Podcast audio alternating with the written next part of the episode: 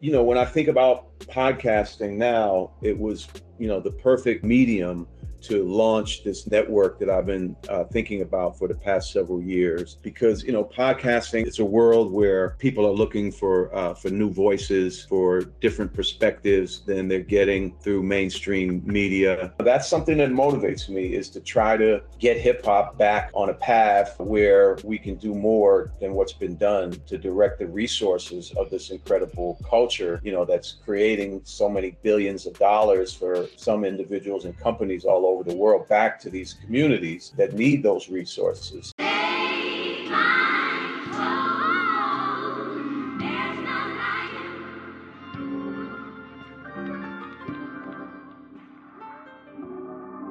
And yep, it's the Made in Germany podcast. My name is Junior. Today's episode is presented by Hood Politics, the most dangerous card game in the world. So if you are trying to support me in the work that I do, hop on that website, check out the game. So I'm here today with Dave Mays, the founder of The Source Magazine, co founder of Hip Hop Weekly, and the co founder of Breakbeat, the podcast network. How are you doing, sir? I'm doing great, man. Happy to be here. Nice to meet you. Happy to have you here. Nice to meet you.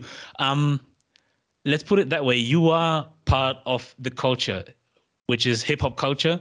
And believe it or not, you are part of kind of influencing us over here in Germany as well with your magazine because when you look at social media these days every like piece of information you can get it quick to quickly to everyone asap like by just put releasing a post. But um now that i think back when i was looking at like the source magazine in like shelves and shops um it makes me appreciate it more what you guys had to do to put it into a printed format and then make sure that it's basically all around the world.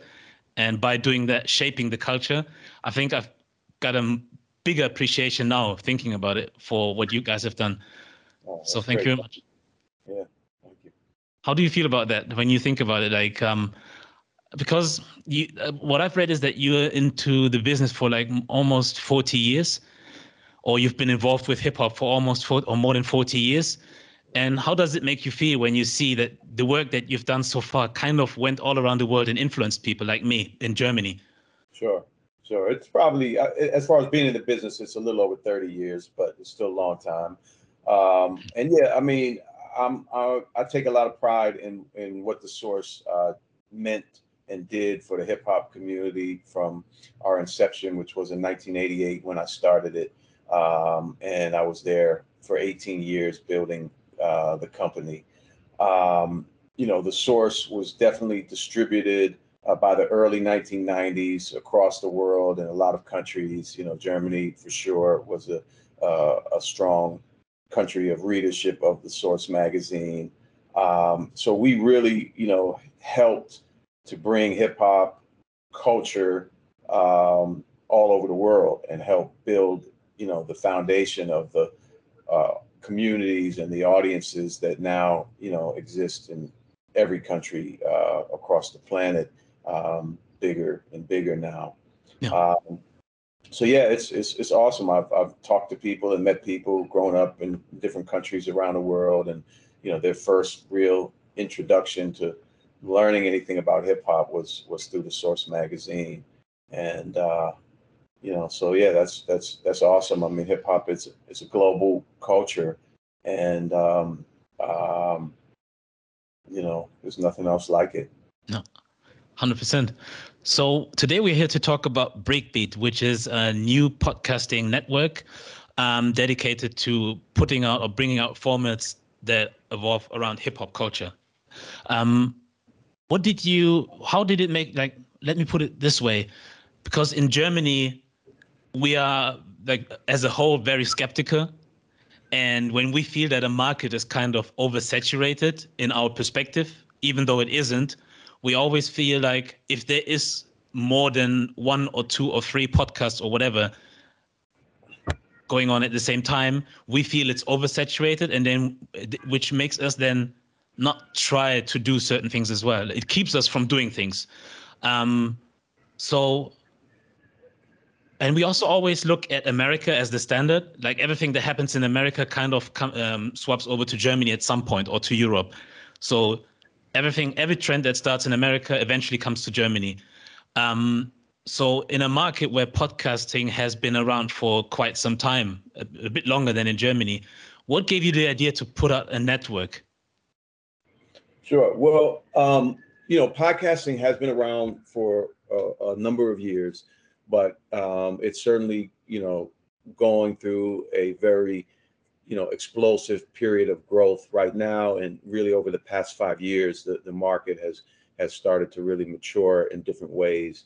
Um, and, um, you know, when I think about podcasting now, it was, you know, the perfect uh, medium to launch this network that I've been uh, thinking about for the past several years. Um, because, you know, podcasting is a, it's a world where people are looking for uh, for new voices, for different perspectives than they're getting through mainstream media. Um, you know, it's now become both an audio and a visual uh, uh, form. Um, podcasts actually have the highest advertising rates of, of all forms of media right now, more okay. so than, you know, radio, television, web, everything. Um, so that's another attractive um, part of uh, of the business. But it it just feels to me like podcasting is, you know, that new sort of center of things where you know exciting new things are happening and that they kind of will you know emanate out from that into other parts of our world and i think we're seeing that now you have podcasts being turned into movies or you know tv series documentaries things like that. Um, you know so um, um, you know, when I think when I, when I thought about the right way to try to build this network and fill the void that I see in, in terms of content uh, um, and you know uh, leadership for the hip hop community globally, podcasting was really the the natural choice for for us to you know launch everything. So um, we're really really excited about it. Yeah. So you and you also like you started with the um, format "Don't Call Me White Girl."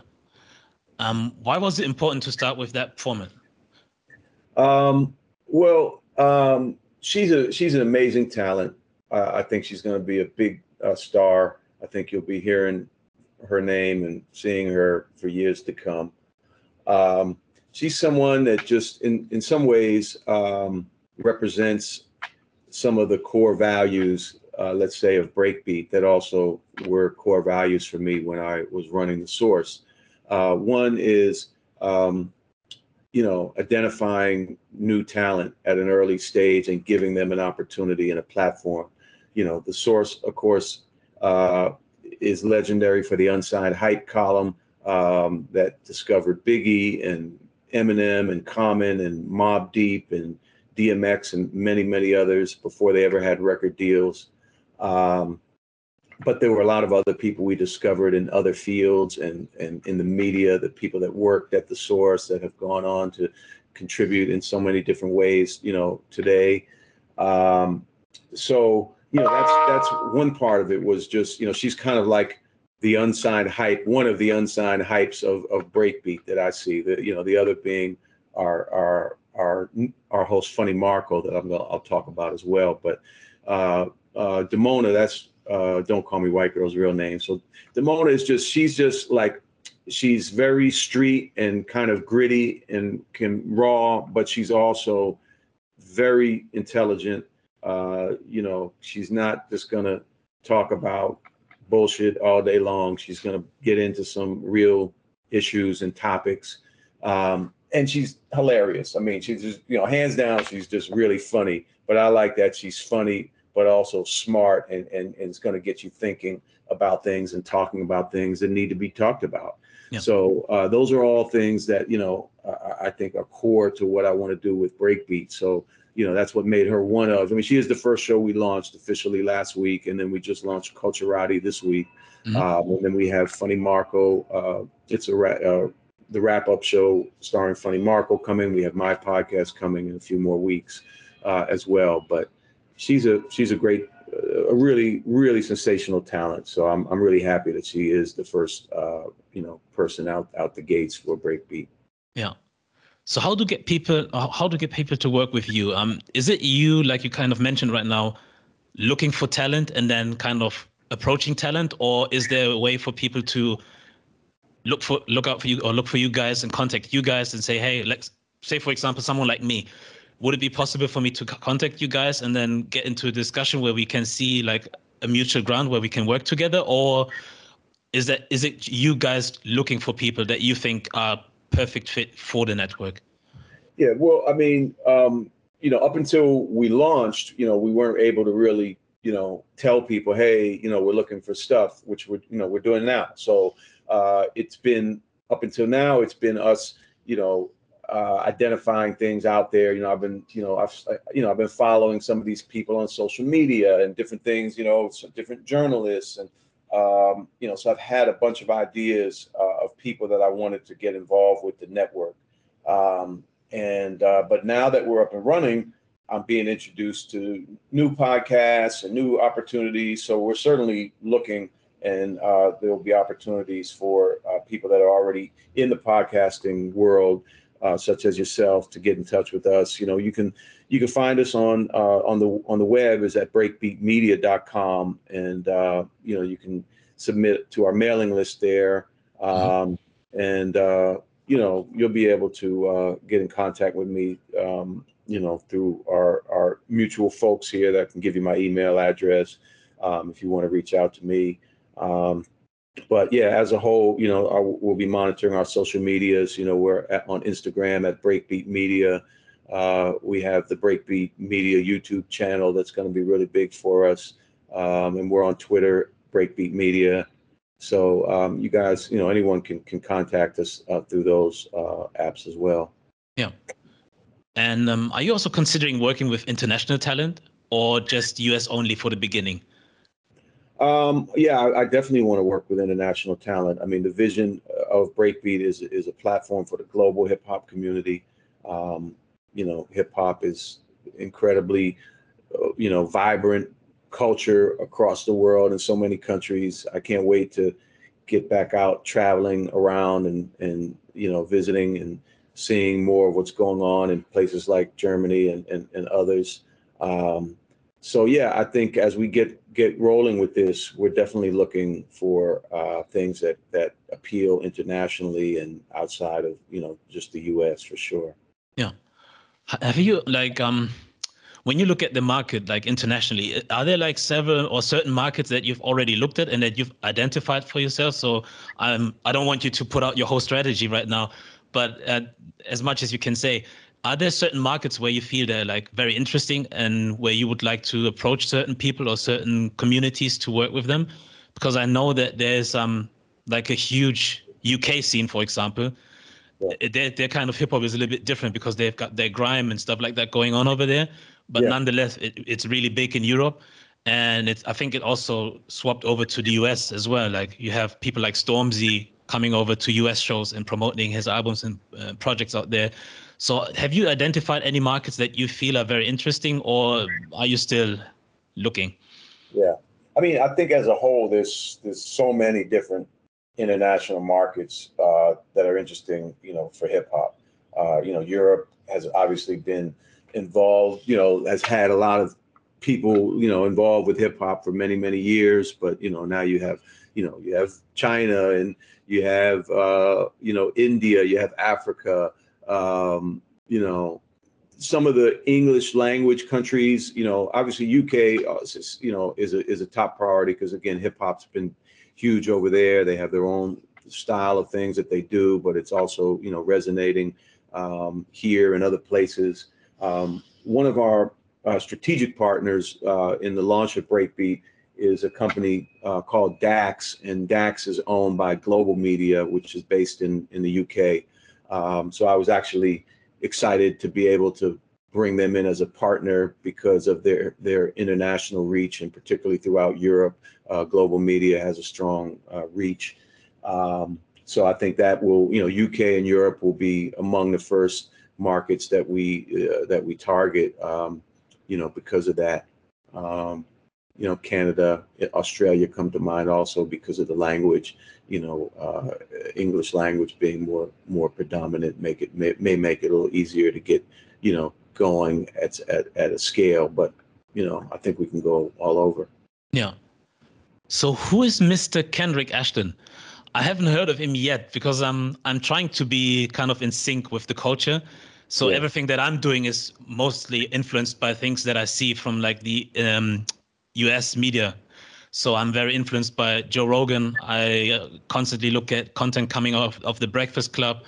Um, so I'm always looking. I'm always trying to keep up, but I haven't heard of him yet. So how did this partnership come come together? Why was he the right person to work with? If if that's sure. okay to ask. Yeah, of course, of course. Um, he's an amazing partner. I'm really, really, you know, thankful to have him as my partner in, in getting this off the ground. Uh, I'm born and raised in Washington D.C., and so is Kendrick. I'm a little older than Kendrick, um, but we're both D.C. natives. Uh, Kendrick um, has a very different background um, from me you know, he wasn't involved directly, you know, in hip hop uh, over the years, but Kendrick um, has a uh, a law degree and an MBA from University of Chicago. Uh, he was uh, in investment banking in New York for about 15 years at a very high level. He was a founding member of a very successful investment bank. Um, he moved from New York back to Washington, D.C. a few years ago to uh, pursue being more of an entrepreneur in other areas. Um, he opened a facility in 2018 called the St. James. Mm-hmm. And uh, if you look up it up online, it's right outside Washington, D.C., in, in Virginia. And it's one of the most amazing facilities you'll ever walk into. Uh, it's a 500,000 square foot uh, sports, health, uh, entertainment destination location. I mean, it's you know, it's got they've got two indoor ice hockey rinks, an indoor soccer stadium, uh, you know, a restaurant, a spa, Olympic-sized swimming pool, a water park for kids. Uh, I mean, first class, you know, gym. It, it, it's a it's it's mind blowing uh, if you're into sports and health and things like that. Uh, so. Um, somebody in Washington, D.C., we had a mutual friend who invited me to one of Kendrick's events he was hosting a few years ago. And uh, we met there and just started talking. And he knew all about me and the source, you know, being that he's from D.C., you know, mm-hmm. D.C., a lot of D.C. people, you know, kind of took pride that, you know, one of their own was up in New York making things happen back, you know, back in, in the day with, with, with the hip hop world. So we just started talking and we got to become really good friends. Um, and I began telling him about you know the idea I had to to create a network for the hip hop community, and um, you know I asked him if he would just kind of help me sit in with some of the ideas and planning, and one thing led to another, and uh, we decided to become business partners. And uh, although his background is very different, um, on the one hand, that's part of what makes him a great partner because I don't have that level of experience. Uh, you know, one of the biggest uh, mistakes I made at the source was, you know, gambling financially, you know, with uh, bank loans to take, you know, to invest into the internet. Uh, interestingly enough, when it first arose, uh, I, you know, kind of bet the farm on the source.com. Hmm. And, you know, that was really one of the biggest mistakes I made that, that hurt me. Um, so having somebody, you know, that really knows, you know, business and finance at a, at a very high level is great, but he's also really a huge hip hop fan. He knows hip hop extremely well, and he's very creative. He has a lot of great ideas. He he was the one that uh, pushed me to to launch Breakbeat as a podcast network. Um, you know, we have a technology side that we're developing as well, and mm-hmm. that'll be something we'll introduce. You know, next year. That's going to be uh, really big, I think, as well. But um, so yeah, he's just he's just a great partner. I'm very very fortunate to to have him. Um, and you know, people who don't know him, you know, we'll get to know him as we get going with this more, and you know, see see what he what he represents.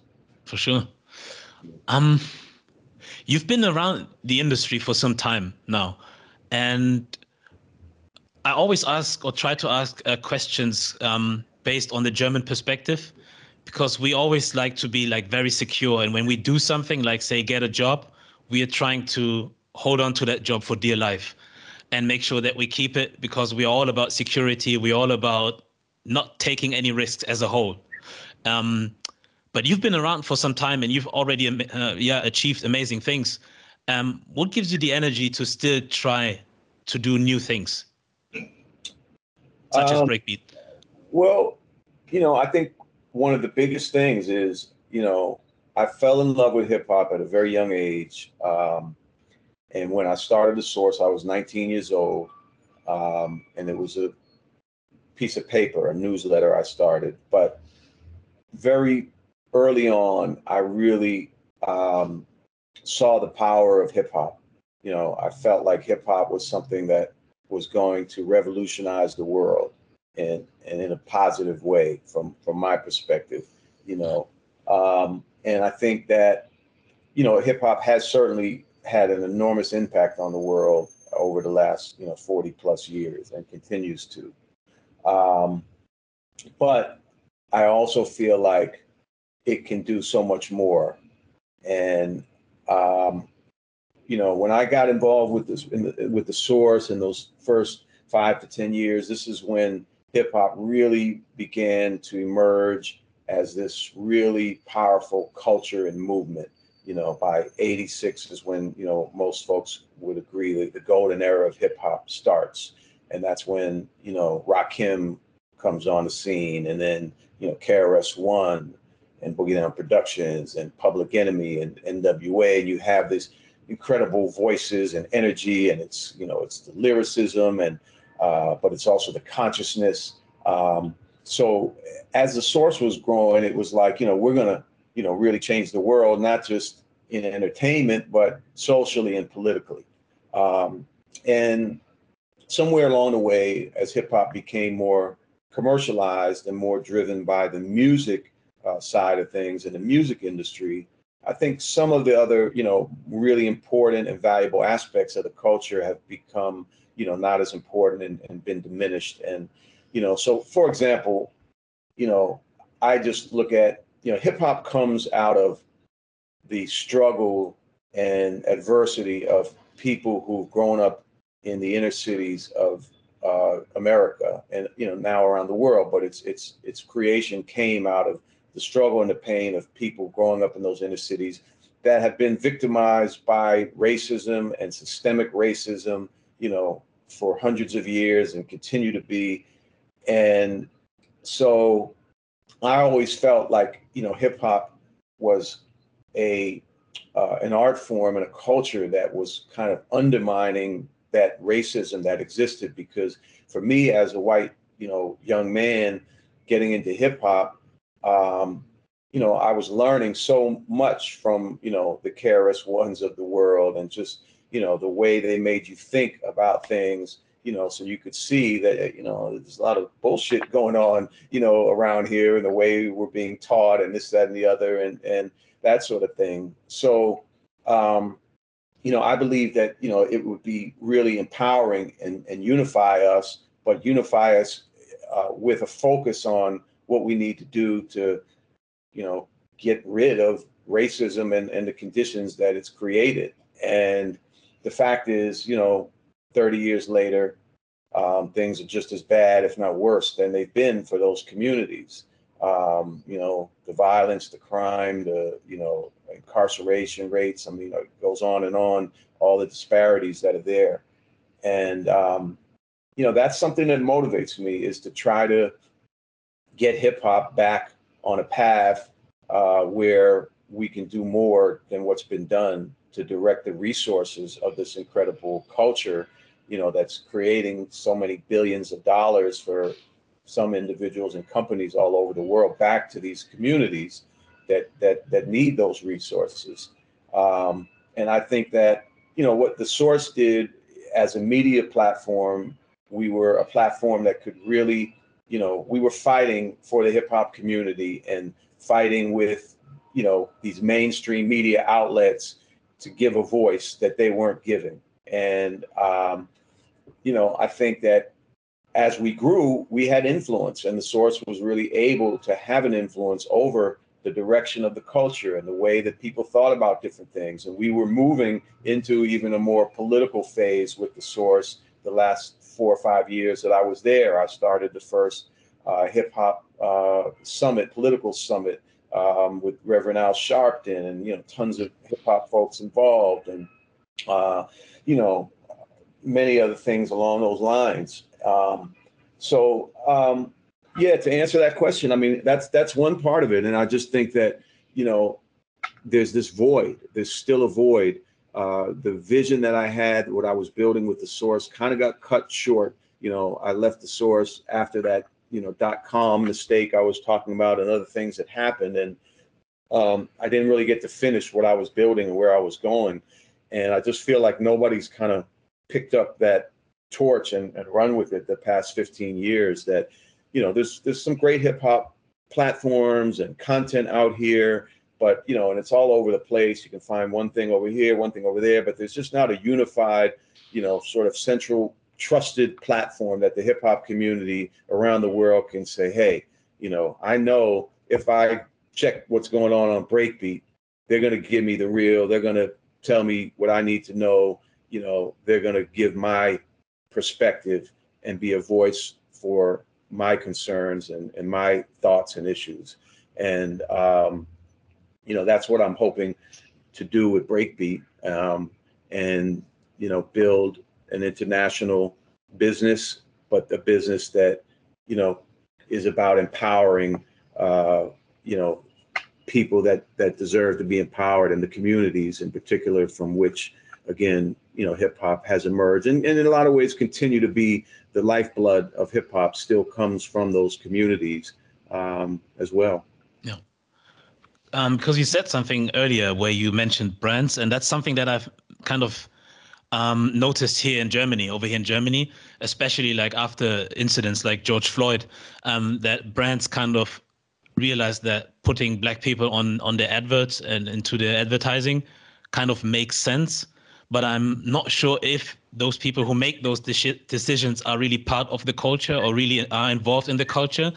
And if they do it for like the appreciation of the culture or if it's just a like a quick money grab. Do you feel that the culture as, as a whole um, is being appreciated enough? Or is it just some does it feel like something where i've kind of described where people just see an opportunity just do something get something out of it and then just and then everything still keeps on going the way it does? Because the people i think if you want to like especially as a company or a brand if you want to kind of bring change you would have to change things in the structure kind sure. of where it's it shouldn't be the same people still making the same decisions on like saying I want this guy or I want that woman or that girl in the in in, uh, in the advert. I think there should be something in between where people from those communities or from that culture are involved and can kind of work with them together and then say, hey, I think what you're trying to do, it doesn't really work. You shouldn't do that. Let's go right. another way. And I don't really see that happening in Germany. I don't know what it looks like in the US. Yeah.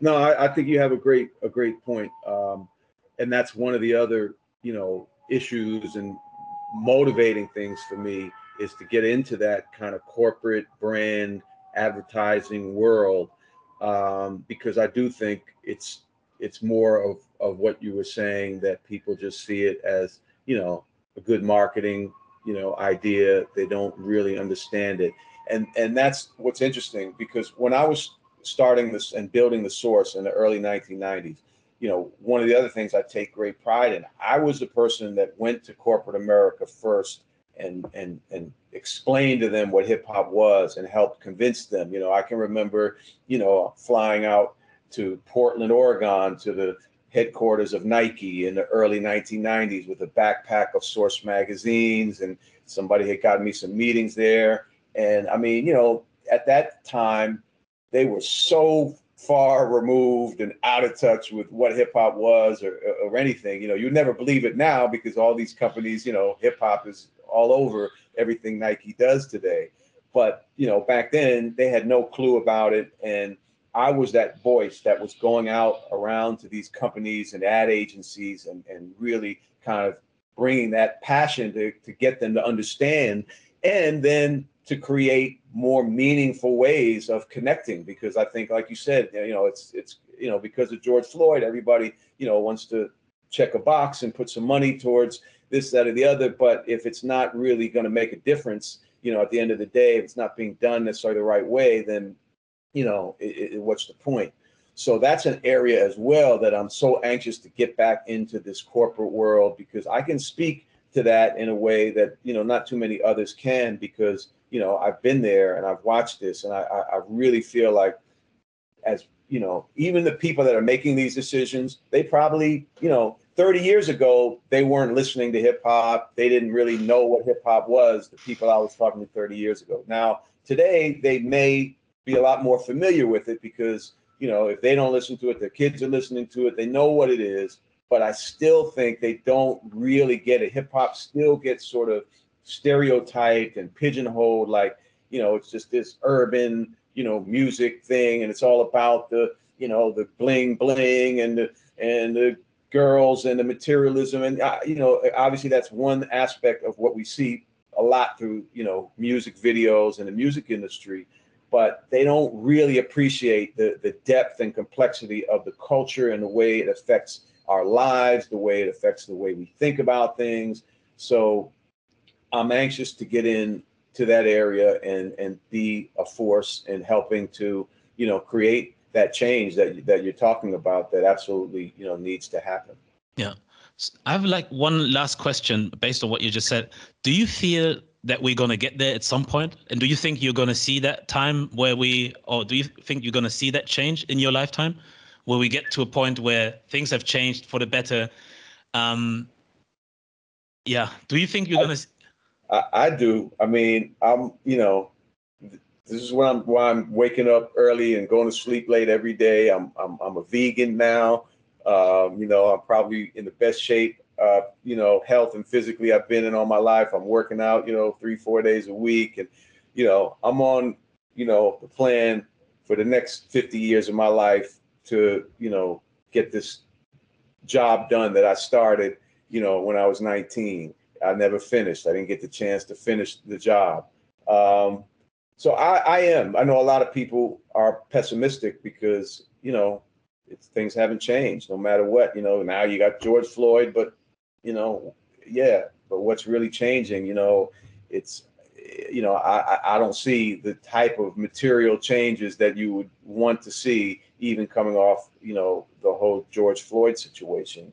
Um, but I think hip hop is that, you know, is that superpower, you know, that uh, can be kind of re-sparked and reoriented to blaze that trail and um, and change change things. So yeah, I'm I'm I'm optimistic that in my lifetime and, and yours, uh, you know, we will see some more meaningful and, you know, s- substantial change. All right. Um, so tell us where we can find like um, all the content that is coming out really soon with, or which is online already and is coming out in the next few months. Yeah. And also your socials where people sure. can find you. Sure. Um, well, uh, you know, so Breakbeat is doing both audio and visual podcasts. Some are just audio, some are both audio and video. So all of our audio podcasts you can find on any podcast app that you know, Spotify, Apple, uh, other large podcast apps. Um, uh, will you'll be able to find all our shows. Uh, so you can right now you can find Don't Call Me White Girl and you can find Culturati, um, and you know then we'll introduce the other shows. Um, our visual shows currently you'll find on the Breakbeat YouTube channel. So if you can go to YouTube and just search search up Breakbeat Media, you'll find our visual content there. Um, our website, breakbeatmedia.com, is sort of like a hub where you can kind of get a look at all the different shows we have and things that are coming up. And you can find links there to our socials. Uh, we're at Breakbeat Media on IG, Twitter, um, so you can find us there. Um, my personal uh, uh, following is, is at the real Dave Mays uh, on Instagram and on Twitter. So if you want to follow me, go there. And uh, yeah, we've got some incredible content coming. Um, I, we didn't talk about all of it. We talked about some, but there's there's you know some great stuff in the works. We have some really great uh, kind of documentary series, you know, that we're doing, like podcast documentaries in podcast form. Uh, the story of the Unsigned Hype column in the Source magazine is oh, being oh, yeah. told in an eight eight part series that'll come out early next year. Nice. Um, the story of Larry Hoover is one one of the reasons I'm in Chicago.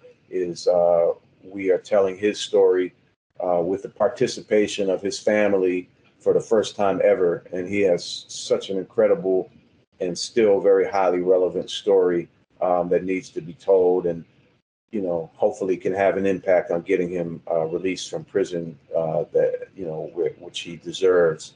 Um, but uh, yeah, those are some of the other things we have coming down the pipe for people people to look for. So yeah, please subscribe to our YouTube channel and follow us on social media and you know check our website for updates, things like that.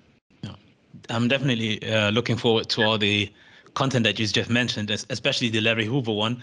Um, and I, I, will keep a close eye on what's coming out in the next few months and years. Yeah. So, um, Dave, thank you very much for taking your time to sit here with me and talk about Breakbeat and sharing your vision. And also, thank you very much for everything that you've done so far for hip hop and the culture, and what you're also like still are going to do.